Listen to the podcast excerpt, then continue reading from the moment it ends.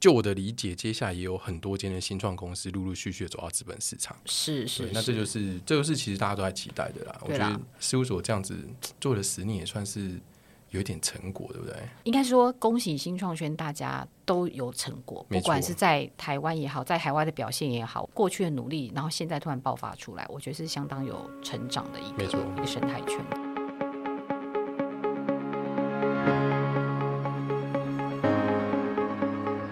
这里是新创诊疗室，为新创企业进行财务把脉，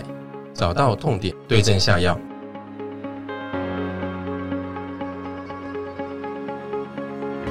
大家好，又来到我们这个月的新创诊疗室，我是 USF 的鼎生。那上个月呢，我们找来的是 PWC 的一个 Bill 来跟我们聊一些收入认列啦。那当然，在上一次的节目结束之后呢，其实也还这这这议题蛮热的，因为后来陆陆续续都有碰到一些新创，业有跟我们讨论到，就是到底收入要怎么去认列。那当然呢，就是我们在了解完整个收入跟成本之后呢，我们接下来其实另外一个很重要的重点就是，我们怎么样要把这些的财务资料运用起来？你为什么一直笑？我觉得开心啊，就是把这么重要的议题交给我，所以我觉得与有荣焉。哦对，是我一直很怕你一直笑，是因为我上礼拜找 B 导 C 人来，没有也是啊，我就默默的看着你，然后没关系，反正总有一天轮到我，所以 OK 对 OK OK。所以我马上就找你了。那对对对，我我们今天要讲是跟管理会计相关的。那刚刚已经有稍微稍微出声的，就是我们今天跟我们一起语谈的，呃，我们勤业中信联合会计师事务所新创事业服务团队的负责人陈强寻会计师。嗯，那强寻要不要先自我介绍一下？呃，好好，大家好，我是呃强寻，我是勤业中信新创事业服务团队的 leader。那专门负责在事务所里面对新创团队就是做一个组织跟整合。那其实这个工作也要感谢鼎生啦，就是 鼎生离开勤业中心以后，这个位置就是、呃、我不能说是苦差事，就是说新鲜的差事。挑万选，好不好呃，？新鲜的差事就落在我头上，所以我这一年来，我自己也长进非常多，接触到很多新的 idea 跟新的公司，我也是非常感谢他。对，当然是希望不要继承到他的那个身材就可以了，我希望可以维持就好。这样，哎、我现在有比以前瘦一点。那我希望我也可以比以前瘦一点。对啊，因为强寻是跟我在事务所同一年升会计师的，我们两个就同一梯。对然后升了会计师以后呢，其实一直都是在做新创。是对，那只是新之前强寻他比较 focus 在生技产业相关的。是，哎，我看你名片，你生技那个之前不是有一个生技医疗什么负责，那个你现在现在没有在做了。呃，因为现在是我们就是新创的那个生技医疗产业有整合，所以医材哦会并到生技，所以就是也是我是负责医材的、啊、医材产业所以也是在那个 group 里面的一个份一份子。OK，所以你还是有在做那一块？对对对对对对对对对对，因为长寻他有很多生计相关的类型的客户，，对对，不管是新药啊，或者是医材啊，这些都有。嗯，然后农业生计等农业等各式各样。对那所以呃，之前就是我小弟我要离开事务所的时候，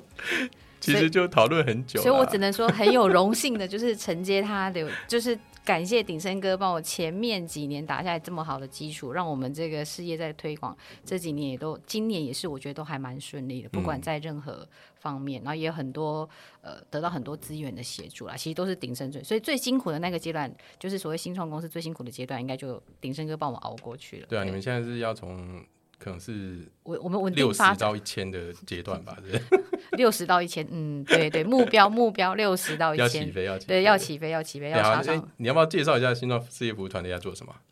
那我们其实勤业中心的新创事业服务团队呢，主要大概有呃三个方向。那第一个就是我们呃一般就是我们会，其实我们知道事务国际型的事务所就很多资源嘛，就是不管在亚洲也好啊，就是亚太地区、美国地区，就是我们所以我们链接这些所有的资源，那帮呃所有新创公司找一些，比如说海外的资源去做一些呃不管是咨询也好啊，或者找一些海外投资人，我们会做一些海外的一些曝光跟媒合的机会。好，这是第一个，Morning Pitch Asia 还在吗？还在还在我们每绍一下？这个对对对这这个真的很厉害，我觉得。对，那另外呢，就是鼎鼎生哥说，就是呃，我们哎你不要叫我第三个，不行，现在在这个在新创圈，我要叫你鼎声哥，我要跟大家一样鼎声哥，对不，行，你一个你就就只有你不行。啊，懂。干嘛这样？我长得像妹就可以了，长得像妹就可以了对对对对对。那第二个很重要的活动就是我们就是已经 Morning Pitch 第四十几届，对，OK，哦，就是很多很多，就是我们每个月会是举办一个主题，然后是邀请投资人也好，然后呃公司 CVC 也好来，然后来参加我们呃呃新创公司的一个 pitch 的活动，对对，就是说已经大概四十次。那每三个月我们会跟 Asia，就是 Asia 的那个呃新创团队做一个合作，那我们是。帮新创公司在做亚亚太地区一个曝光的机会，那主要就会媒合到很多日本、新加坡跟马来西亚的投资人对，印度也有，然后他们会在线上看我们这些新创团队的活动。对对，那另外呢，当然。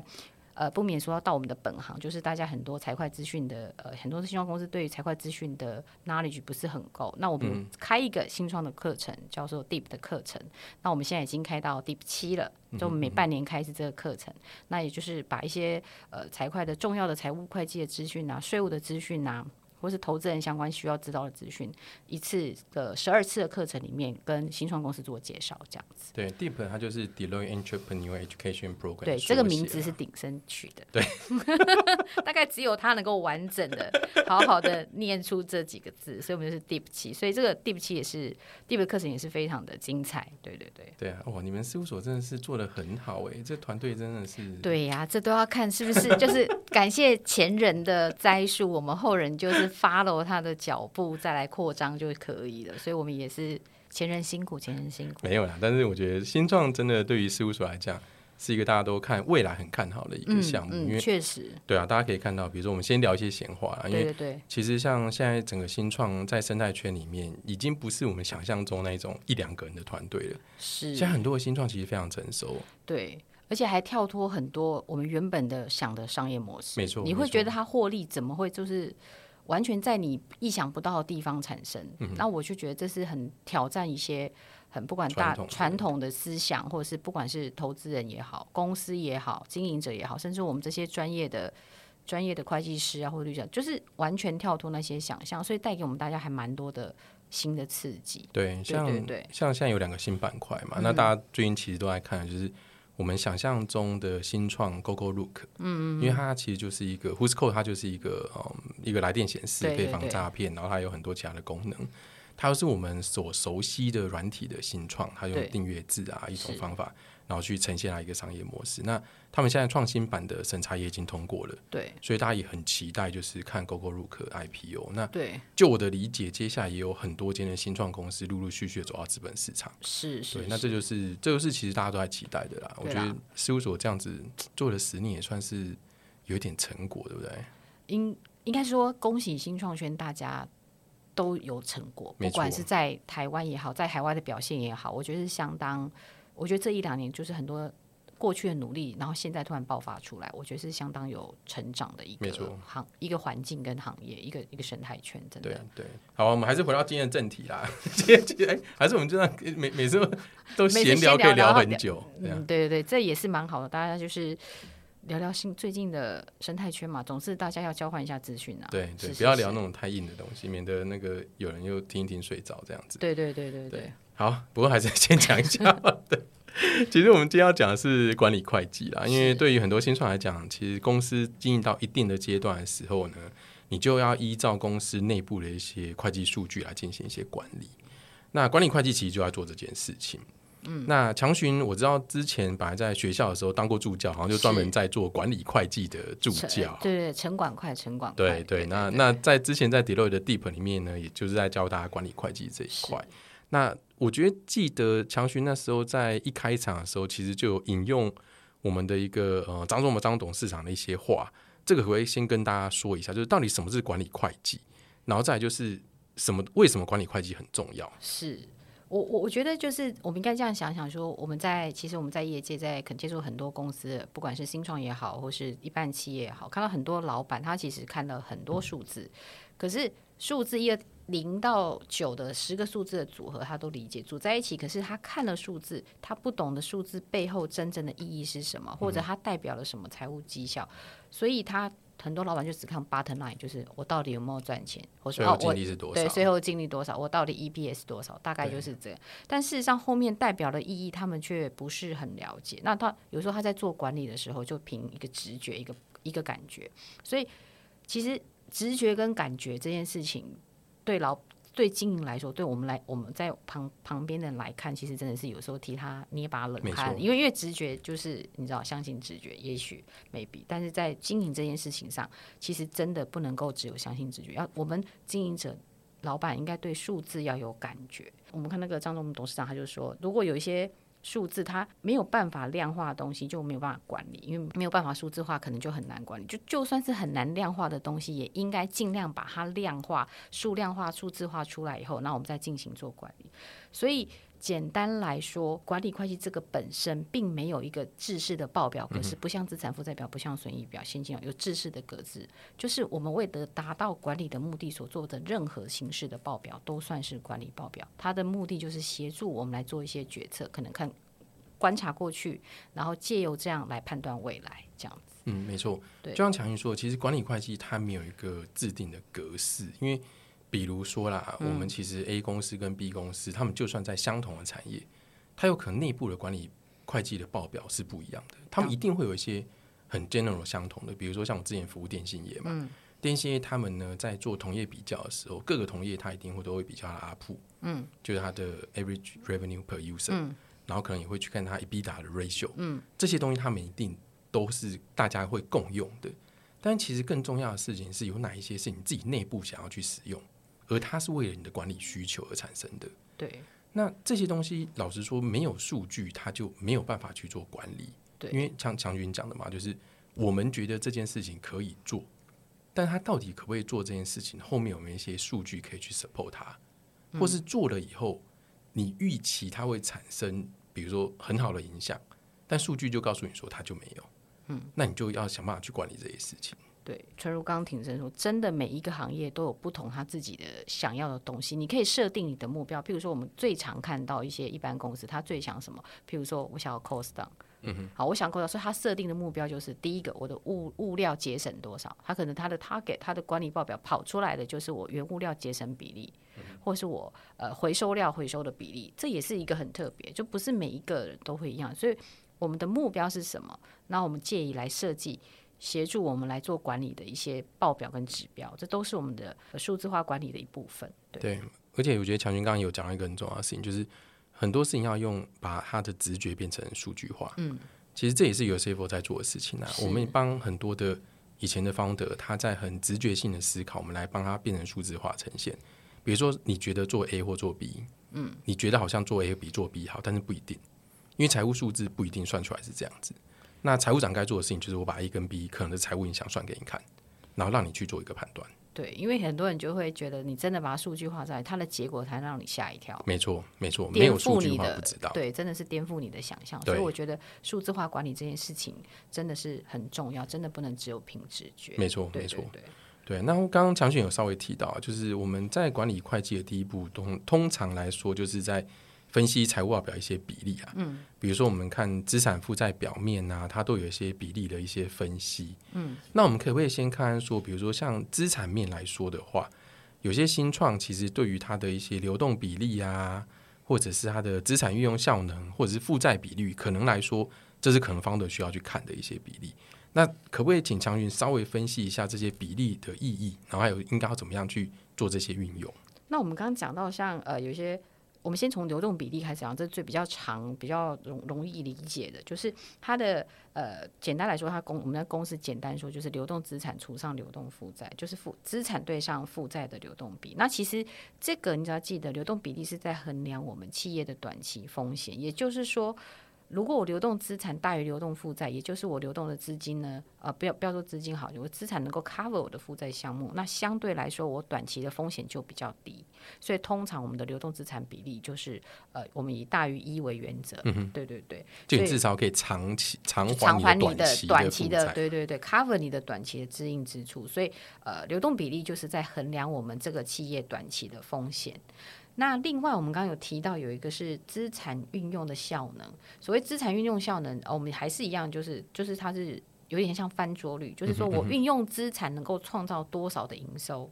好，所以所以就是有点像，你如果一块钱的资产，当然能够创造越多的营收越好，所以这个是资产运用效能，就是翻桌率就可以赚多少销货收入，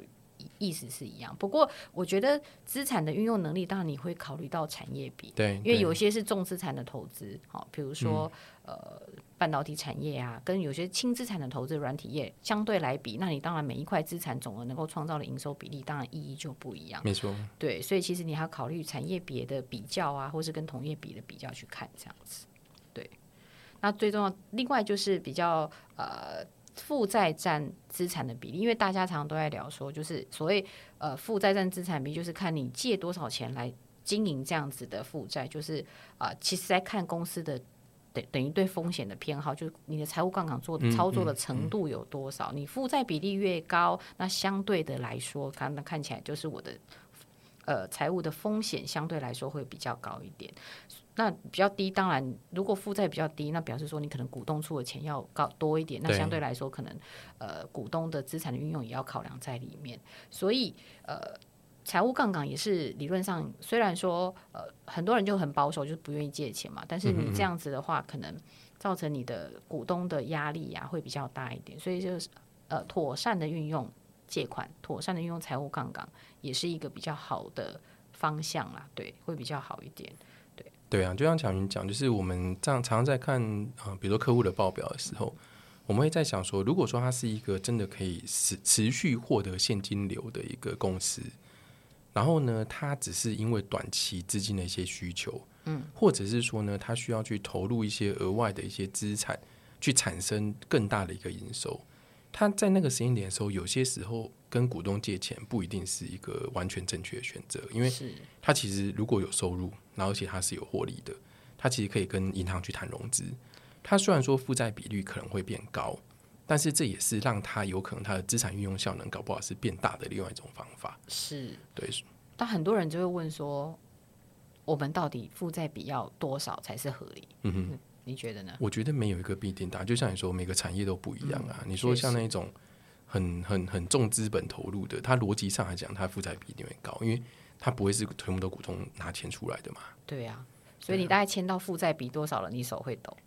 我还好哎，我因为新创，如我我先讲，如果以新创来看的话，新创账上的负债大部分都不是借款，嗯，大部分可能是特别股负债为主。是。那但是如果说我看到一个负债比例，比如说它是一个很稳健的公司，然后它的负债比率可能是在六七十 percent 以上，这时候我会觉得它一样啦。我觉得我觉得要看它周转的效能啦。对啦，就稍微要注意一下。没错，所以一般来说，就是很 general 在看，大概是。通常我们都会大，他我心中的尺大概是六十啊，就是负债六十，超过六六十六七十以上，我们就稍微眼睛要小心一点，就是要这本报告要多翻几次，看看就是前后底稿要多看一下，就是。这个概念，不过像您说也很好，就是呃，新创公司确实大部分他们的负债都不是真的负债，就像是都是特特别股负债啊，或是有的就是股东股往的借款，那其实很有很有可能绝大部分都是最后是我们的权益项目的一部分，投资款，对对啊，因为新创不容易借钱啊，对我这刚 刚也是，我刚刚也是想讲这一句，对对对，不过嗯，总是会有会有啦，会会有啦还是会有，产产生持续持续营收的时候就可以赚，就可以去借钱，是是是。对啊，然后另外我们也常看到说应收账款啊，还有一些存货的周转率或者周转天数。但这部分呢，其实大部分上市公司它都会定期分析。我们我们知道大上市公司它都一定会去分析这一个。那强军可不可以跟大家解释一下这些比例要怎么去计算？然后还有它背后有什么样一些含义？好，那我们其实我我先讲它的含义好了啦。应收账款的周转天数其实就是在看你应收账款管理的能力，就是你的销货收入。多久可以收？就是多长时间可以收回钱？应该这样讲。简单来说，就是怎么有多快可以收回的你的账款？因为通常我们一般的销货收入都不是，假设你不是现金销货的话，那你就先转到应收账款嘛。应收再回给他一个 terms，可能三十天、六十天再收回来。所以我们的公式是，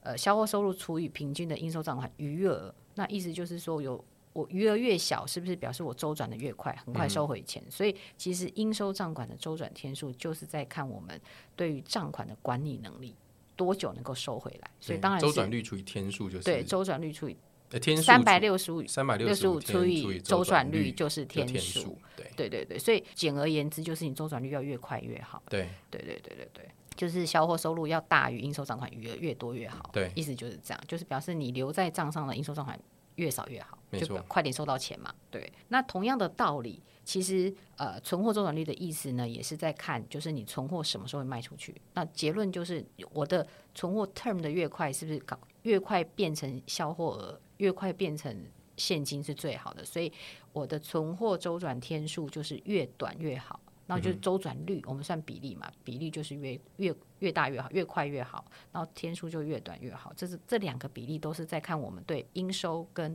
存货的管理能力，没错。那这两个其实跟我们在账上要留的营运资金有一点非常相关。对，对，强俊可不可以跟大家分析？其实那其实我们刚刚讲讲，就等于说我从买货进来到变成现卖出去，再变成现金，所以。当我的存货周转的天数再加上应收账款的周转天数，是不是就等于我存货变成钱的时间？对，那如果我再去扣一个扣，因为我会先付供应商货款对，再扣一个供应商货款的时间，就是我可能有前面几天就要分付供应商货款，这这个差额就是我的 cash 的 turnover 的 dates。对对对对，那你就可以缺钱天数，就可以看得出来。对，对所以简单讲就是，我们通常来讲，在做一个商业活动的时候，你一开始通常都会先发生成本啊。对，大部分来讲，比如软体业的成本可能就是你的薪资嘛。是，然后呢，如果你觉得硬体制造，你就可能会刚刚讲的常去讲的存货啊，或者其他一些材料。那这些东西呢，到变成你实际可以卖的时候，你才会开始变成所谓的应收账款。是但应收账款收回来又还要有一定的时间，所以大家就要去算说这个时间，因为你的钱有可能是先付出去的，对，但是呢，这中间经过你的制造，或者是透过你的人力的投入，然后或者是透过应收账款，因为有的时候，假设你的供应商是那种比较上市位公司或者比较大型的公司，他们都内部都会有一个很严格的，比如说我可能是收到货，我就收到你发票多多久以后才会给你钱，对那你又要再准备那段时间的周转对，这就那个就是我们的所谓的缺钱天数。没错对，那就举举，我觉得这可能对很多人得理解稍微要转比较快。那我们就讲简单的，假设我是一个 SI 系统服务厂商好了，那因为你人力一定是先投入，所以你要付薪水，所以一开始我们假设在第一个月就要付薪水。可是你真的给那些公司提供服务，有有些我们可能不是现现金销货，所以我可能又给他呃三十天以后才就开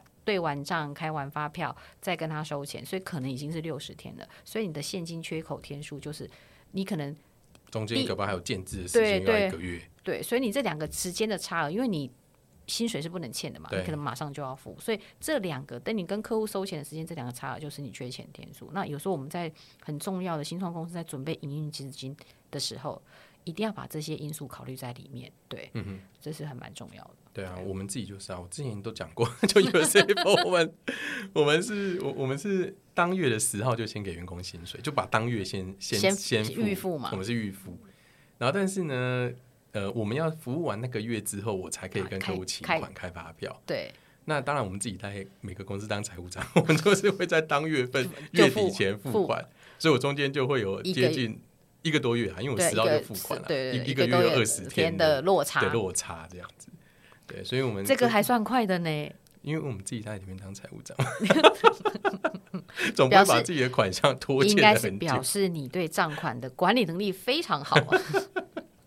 是，对，所以我觉得这个其实，在我们在评衡量这件事情的时候，真的要把这个要仔细计算，尤其一开始的时候比较呃艰辛的时候，这个东西稍微要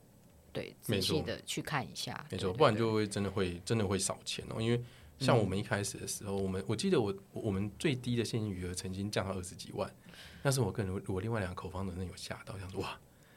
那这样下个月会不会付不出钱来？这样这个都会蛮大压。其实，其实我觉得，嗯我也觉得你很有勇气，因为我觉得当当创办人、当方的开新公司、做新事业，其实这个压力都会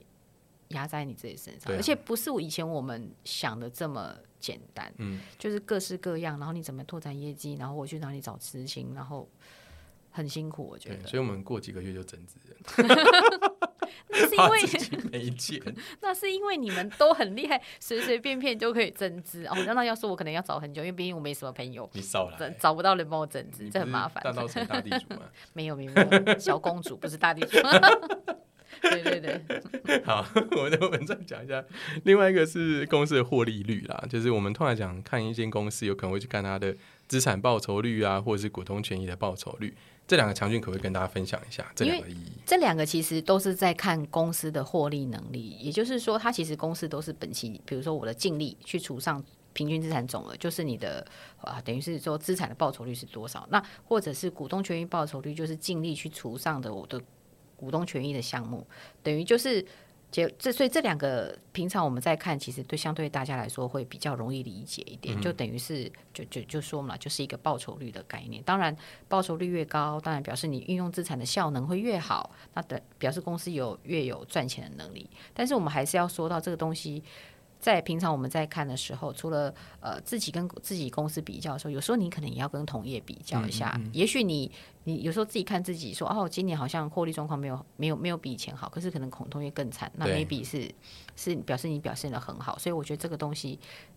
很多嘛，我们所有财务数字在比较的时候，都是可以自己跟自己比一比，跟过去比一比，跟同业比一比，都是应该把它考量在里面的。对，比较的基础也很重要。除了把比例算出来之外，对。一样这个比例比例的后面的含义是什么？你一定要比较才会知道。那你比较之后，你才有办法，或是说你你你知道这个含义去看了之后，你才有办法制定你未来的下下一步项目，你的目标。我觉得我们不是说把这些比例都算一算看看完 ending，不是，就是是重点是我们要协助我们公司未来下一步往往哪里走，我的目标。我的策略是要往哪边制定？那你就是协助你做这件事情。没错没错，管理会计重点还是要拿出来分析，不是对做完之后就摆在旁边。对，不是算完就 ending，对算完就结束那就没有没有没有对对啊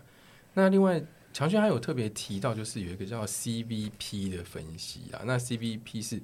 Cost Vo- Volume Profit Analysis。对是很难念，成本数量、利润分析，其实对对这是什么？这是什么？这个其实一样嘛，这个就这个这个其实就是在算说，简单来说，我们用利用这个 model 来算出一个我的损益两平点。嗯哼，好，就是看我们假设我们有一个固定的，我我们每一个在设计产品的时候都会有一个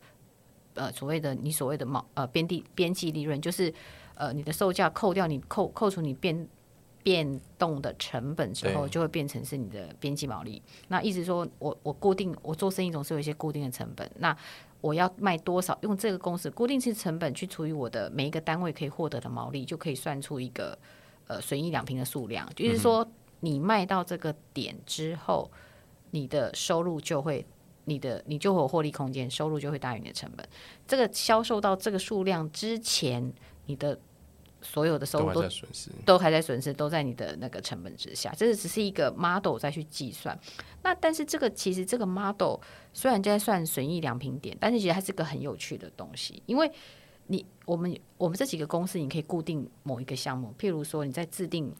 假设我固定成本五万块好了，然后单位的一个变动成本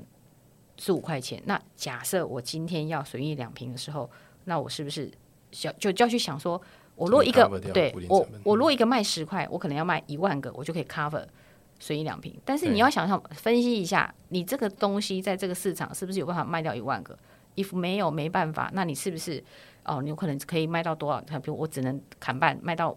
五千个，那你是不是售价就要制定多少？就变成要十五块。嗯哼嗯哼，也对，就是刚刚那个例子的话，你的售价售价可能就要十五块，你要多五块的利润出来去 cover 它。但是你又要想说，哎，我如果是卖十五块，可以想一想，在这个市场上十五块有没有人消费者能够接受？对，还是你的目的是什么？我只是为了打出那个数量，好，等等，就去可以去想。那也许最终你会觉得，是不是因为我固定成本在太高？那反而你是要再去细细分析说，哦，我是不是应该是降低？